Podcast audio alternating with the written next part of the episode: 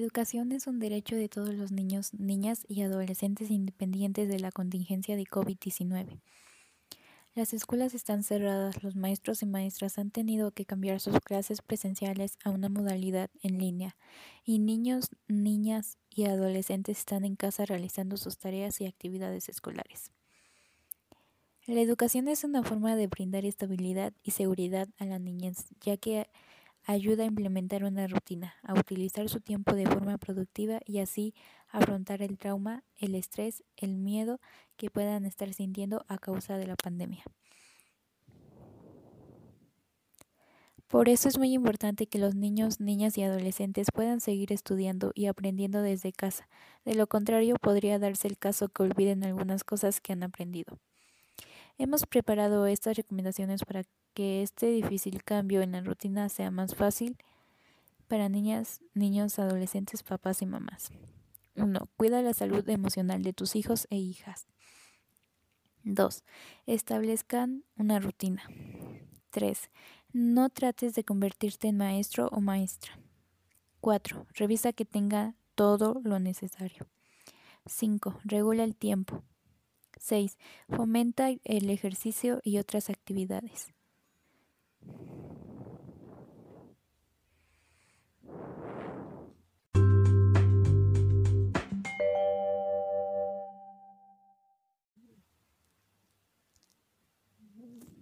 ¿Cómo afectó la pandemia en la educación? Si no se realizan esfuerzos considerables para contrarrestar estos efectos, el cierre de escuelas provocará pérdidas de aprendizaje, aumento de la deserción escolar y mayor desigualdad, y la crisis económica que afecta a los lugares. Agravará el daño debido a la reducción de la oferta y demanda educativa. Esos dos impactos tendrán en conjunto un costo a largo plazo sobre el capital humano y el bienestar. En la economía es porque luego los padres no tienen tanto para que sus hijos puedan tener las clases en línea y es un problema porque así el niño pierde clases y pierde aprendizajes.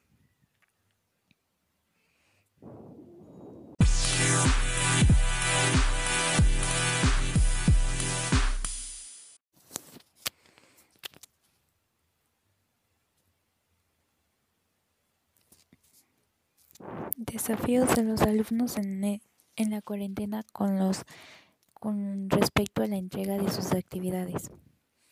Algunos comentarios de los que se han escuchado de los alumnos es que es aburrida, las instrucciones no se entienden, es demasiado difícil, es muy sencilla, no es prioridad, simplemente lo olvidaron, se entiende pero no tiene ideas o inspiración para realizarla no tienen el tiempo o tienen un manejo poco eficiente del tiempo, no cuentan con un lugar adecuado para realizar la tarea, no cuentan con el equipo adecuado, no les dan suficiente importancia ya que consideran que no va a mejorar su nivel de, del idioma. No tiene importancia si no lo hago. Y para cambiar esa perspectiva de las tareas, podremos se puede implementar un sistema o de premios o recompensas según edad, usar una combinación entre rutina y variedad, dar instrucciones claras y tareas significativas, planear las tareas tomando en consideración las competencias a desarrollar, los recursos a utilizar y los tiempos, utilizar tareas por edades y apoyarles con la organización de los trabajos y tareas.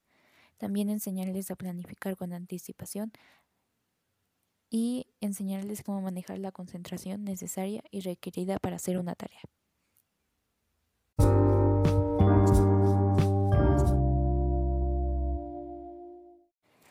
En la entrega de mis trabajos se me ha hecho un poquito difícil y a la vez un poco fácil por el tiempo y porque algunos profesores no se dan a entender bien, pero si entrego las tareas y se me hace un, un sistema más fácil que nos dejen así una tarea por semana para no estar tan